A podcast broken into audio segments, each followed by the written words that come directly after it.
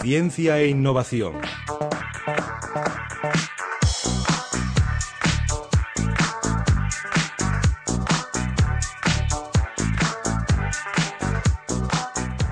Un eh, martes eh, más vamos con nuestra sección de ciencia e innovación con nuestros colaboradores de Domótica Da Vinci. Hoy tenemos con nosotras a Jorge Moreno. Jorge, buenas tardes, ¿qué tal? Hola, buenas tardes. Y Angélica Suárez, buenas tardes. Hola, buenas tardes. Bueno, ¿y de qué vamos a hablar hoy? Bueno, pues hoy vamos a hablar sobre la innovación en el sector editorial, uno de los sectores más importantes eh, en nuestro país, ¿no? Pero antes de comenzar, me gustaría felicitarnos por el nuevo proyecto de, la ley, de ley de la ciencia que el Consejo de Ministros aprobó la semana pasada, ¿no? En tiempos de cambio del modelo económico, un nuevo marco para la ciencia y la innovación es una buenísima noticia, vamos a decir, ¿no? Eh, bueno, hay consenso generalizado, parece ser, en el entorno este de la ley de la ciencia, en que la vigente ley eh, que, data de 1986, que ya hay que decir que casi es un cuarto de siglo, ¿qué te parece, Cristina? Muchos años ya, sí. Bueno, yo me acuerdo del 86 y no soy muy mayor. Yo no me acuerdo, pero bueno. bueno, pues fue un, fue un éxito, ¿no? Esta ley que sacaron en el 86 parece que ha sentado las bases, pero que el crecimiento de España y, y bueno, pues da, dar una nueva, una nueva dimensión, ¿no? Y un nuevo impulso, pues hacía falta esta ley que, bueno, pues hay que felicitarse que ha salido, siendo que estas secciones de ciencia e innovación, pues eh, queda dicho. ¿no? Pues importante la noticia de la nueva ley eh, de ciencia, queda dicha. Y con este apunte retomamos el tema de hoy, entonces, Jorge. Pues sí, mira, hoy vamos a hablar del sector editorial, como he comentado, ¿no? Eh, que nuestro país ha representado y representa eh, una parte importante de nuestro tejido industrial y a pesar de ser un sector muy tradicional o bastante tradicional, ¿no? Los cambios, avances e innovaciones han ido produciendo desde la propia preparación y elaboración hasta hasta el punto de venta, vamos a decir, ¿no? Entonces, bueno, actualmente vivimos un momento de cambio generalizado, de nuevas oportunidades y este sector no es para nada ajeno, mm. ajeno a este tema. Ya, la verdad es que parece un eh, mercado tradicional, los libros, las librerías, pero eh, ahora que lo dices aquí, ya hemos hablado en, varias ocasiones de libros electrónicos como uno de los regalos eh, más importantes de estas Navidades pasadas y seguramente sea en muchas ocasiones de cara a un futuro, vamos. No, no, desde luego. Sí, y, aquí acabas de introducir uno de los puntos por donde la innovación está entrando raudales en la edición de contenidos. Más concretamente nos referimos a los nuevos formatos de lectura, tipo libros electrónicos, a las pantallas de los propios ordenadores, por ejemplo. Bastante extendidos ya en nuestros días estas nuevas formas de leer un libro. Tiene multitud de entusiastas seguidores junto a muchísimos detractores, nostálgicos de los formatos tradicionales en papel, algunos expertos también hablan de que en la actualidad los nuevos formatos y la mayor accesibilidad a la información permiten hablar de la sociedad que más lee de la historia. Fíjate, y mm. un apunte, para los que sigan sean detractores del papel, mira, tenéis que ver un vídeo de YouTube que es Sistema Operativo, que os va a encantar. Habla, veis al monje intentando ver el antiguo papiro, nada, lo tenéis que ver, ¿eh? vale, aquí queda la recomendación. Bueno, la verdad es que es, un tema, eh, los libros eh, con su forma tradicional, las nuevas posibilidades que da, que claro, genera alguna controversia la aplicación de las nuevas tecnologías en el sector editorial, propone bueno, debates también interesantes. Y al hilo de esto, eh, el otro día me, me, comentaban sitios eso, en Internet que te permiten, además de ver sistemas operativos y estas cosas, en YouTube, como dices, Angélica, publicar un libro gratis, ¿no?, a través de Internet. Pues sí, sí, sí los hay y además cada vez hay, hay, hay más, ¿no? Entonces, precisamente en estos momentos de cambio hay mucha gente emprendedora que busca nuevos modelos de negocio, ¿no? En este entorno editorial que estamos hablando, ¿no? Más innovadores. Entonces, y bueno, y es aquí donde las nuevas tecnologías vuelven a tener un papel importante. En Internet podemos encontrar lugares donde crear nuestro propio libro, desde la maquetación a la introducción de los contenidos, decisión de qué valor tendrá o incluso la tirada que quieres, eh, que quieres sacar, ¿no? Entonces, ejemplos lo tenemos, eh, uno de los ejemplos es Bubok, que, de un buen amigo nuestro, ¿no? que se llama Ángel María Herrera, o Lulú es otro sitio de, donde podemos hacer estas cosas, ¿no? Podemos ser nuestros propios editores. Entonces, bueno, son sencillos, entras, te registras y si eres escritor ya puedes elaborar tu propio libro o si eres comprador puedes adquirirlo en mm. formato papel o formato digital, como quieras. El cambio del paradigma finalmente está en que cada uno podemos optar el escritor que llevamos dentro eh, en una innovadora manera de ser tú mismo tu propia editorial. Lo que pasa es que, claro, ¿quién nos asegura como lector que, lo que leemos tiene valor? A ver, pues con las nuevas tecnologías e Internet, este concepto, eh, el de autoridad en lo que se dice, cambia totalmente, primando el hecho de que cada uno puede ser un experto en lo que hace, ya sea su trabajo o sus aficiones. La autoridad, ¿quién te la va a dar? Pues los lectores del texto, los visitantes de tu blog o los fres de gente que opinan sobre el contenido. Pero la autoridad hay que ganársela.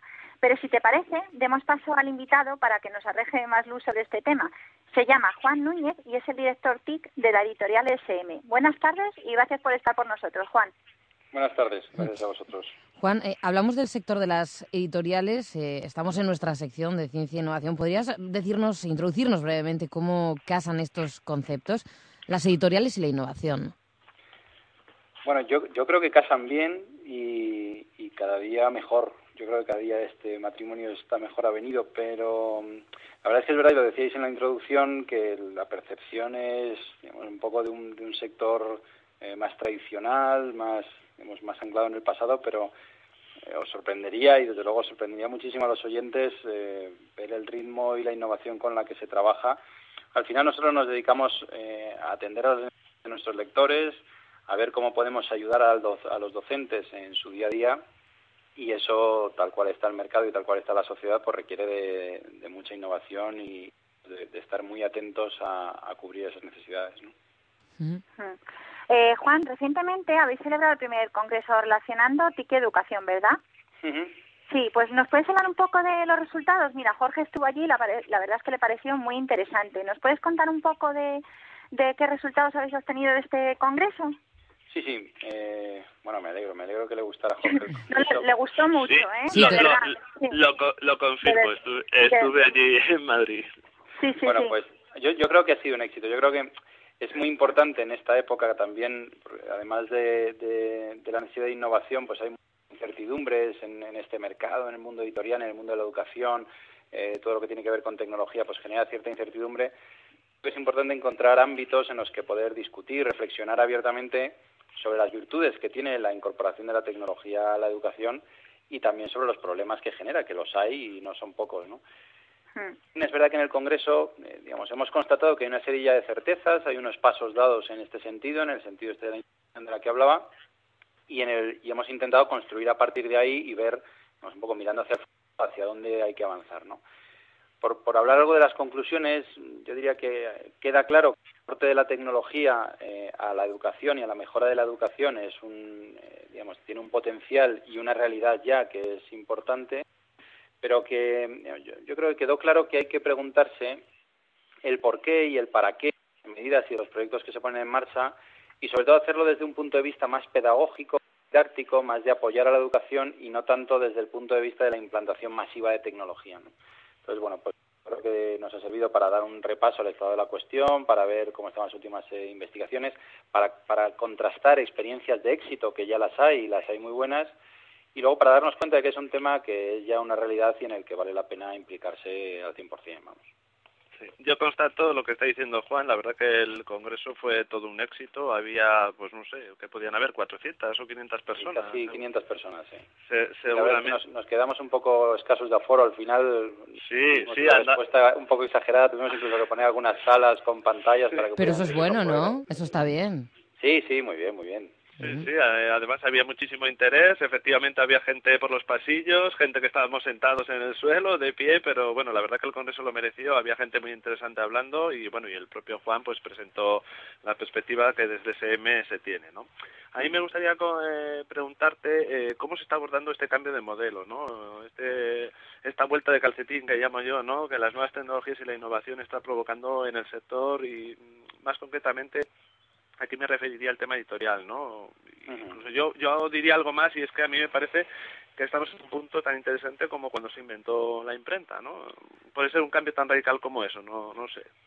Mm, sí, no, no, no me un ejemplo descabellado ni muchísimo menos, ¿no? El, sector editorial, de todas maneras, ya te digo, el sector editorial y yo creo, vamos, y en lo que a mí me el, el grupo SM en particular, pues nos venimos preparando desde hace mucho tiempo para esta crisis, y crisis en el mejor sentido de la palabra, ¿no? de, cambio radical.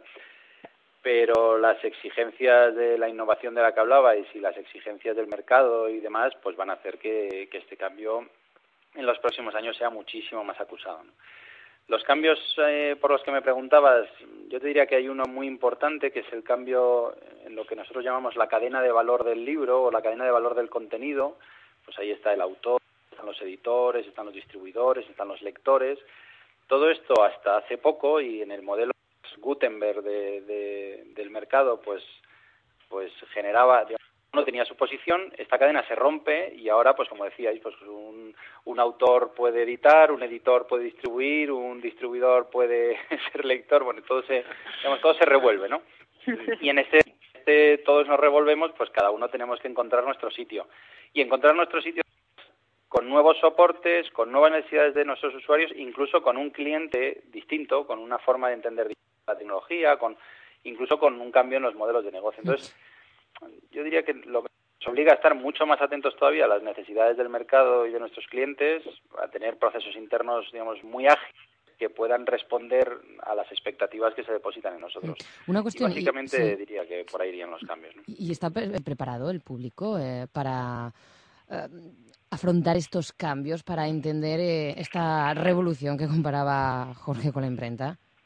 Bueno, yo es que no creo que el, que el público tenga que, necesariamente optar por el cambio y prepararse para él, ¿no? O sea que al final lo que tenemos que hacer, yo creo que desde el sector editorial en este momento en concreto, pues es ofrecer soluciones para todos los, para todas las tipologías de usuario que podemos tener. Entonces, pues vamos a encontrar lo que hablabais al principio con gente que le gusta tener su libro en la biblioteca de casa y tenerlo en su mesilla, a gente que simplemente va a la, su biblioteca de más cercana y, coge el libro a gente que quiere descargarse en su ebook o en su e-reader eh, el último libro en, no sé, de cualquier tema, ¿no?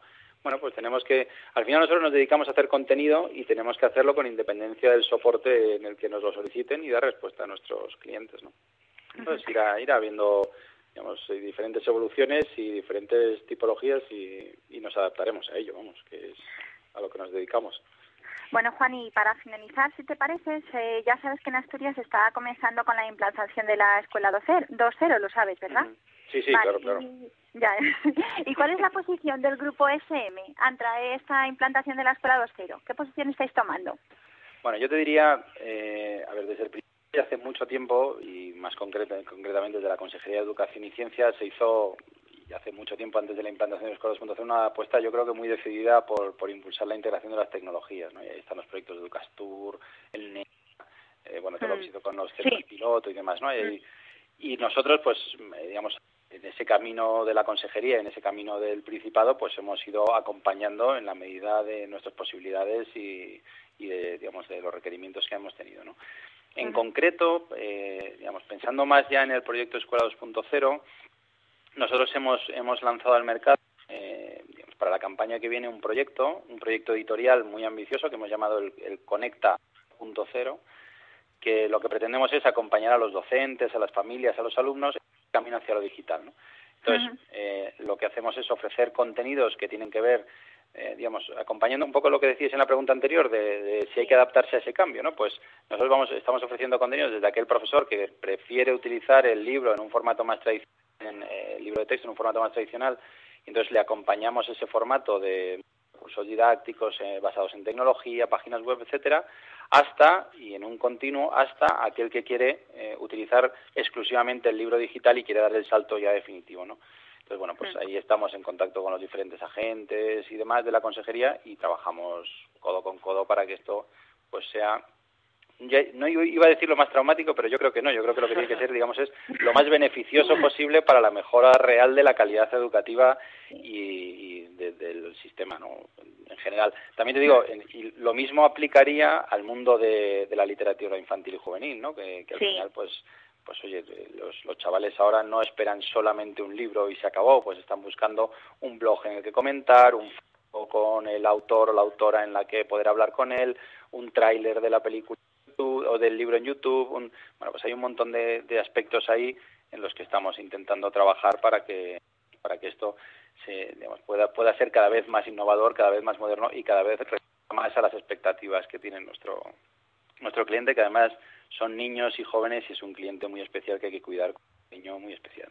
Por eso decía yo antes que como eh, lo afrontaba el público, quizás eh, la gente joven, no sé qué os parece a vosotros, tanto a Juan como a Domótica Da Vinci, eh, quizás estas cosas las asuma con mayor naturalidad, ¿no? Estos cambios hacia las nuevas tecnologías desde la lectura o desde las clases, las propias clases en las aulas. La verdad es que, bueno, por arrancar yo, la verdad es que es impresionante ver cómo, bueno, pues los niños desde su más tierna edad, eh, cómo estos nuevos formatos, estas nuevas formas, ¿no? De entender eh, la lectura o la literatura o, o bueno, o incluso, pues como comentaba Juan, ¿no? El poder eh, pues intercambiar, chatear con gente desconocida, ¿no? De, de, pues sobre unos contenidos, si les parecen bien, mal, o tener, no sé, no es, es, una forma, es muy impresionante verlos como ellos son capaces de absorberlo y adaptarse, bueno, muchísimo más que, que nosotros, personas mayores, que tenemos como la cabeza ya muy amueblada. No sé qué te parece a ti, Juan. Sí, sí, sin duda alguna, sin duda alguna, vamos, es, el, digamos, las iniciativas que hemos lanzado para, para chavales mmm, siempre tienen una acogida fantástica y al final pues es que los chavales tienen, incluso los procesos, las formas de comunicarse, de entender las relaciones interpersonales, de, de, aprender las estructuras mentales, pues son otras, y esto es una realidad contrastada y, y es así. Y, pero incluso te diría, ¿eh? con los profesores, veces decimos que son digamos, un sector más tradicional, más digamos, abierto al cambio, nos encontramos que cuando le haces una propuesta innovadora que realmente les va a facilitar su tarea y que realmente les va a aportar a en sus procesos de aprendizaje y tal, ellos se unen bien y, y se Muchos sufren de juventud, ¿no? Como están rodeados de gente joven, sí, se les creo que también, sí. Pues eh, nos hemos acercado al sector editorial a través de, de las TIC y os parece agradecemos a Juan Núñez, el director de TIC de la editorial SM, habernos acompañado en esta buena tarde, en estos minutos de ciencia e innovación. Juan, muchísimas gracias. Muchísimas gracias a vosotros, ha sido un placer. Y como siempre, también a Domótica Da Vinci por acompañarnos. Jorge Moreno, muchas gracias, Jorge. Muchas gracias a vosotros. Y Angélica Suárez, gracias también. Muchas gracias, Rita, también. Que tengáis muy buena tarde. Gracias. Hasta luego. Hasta luego.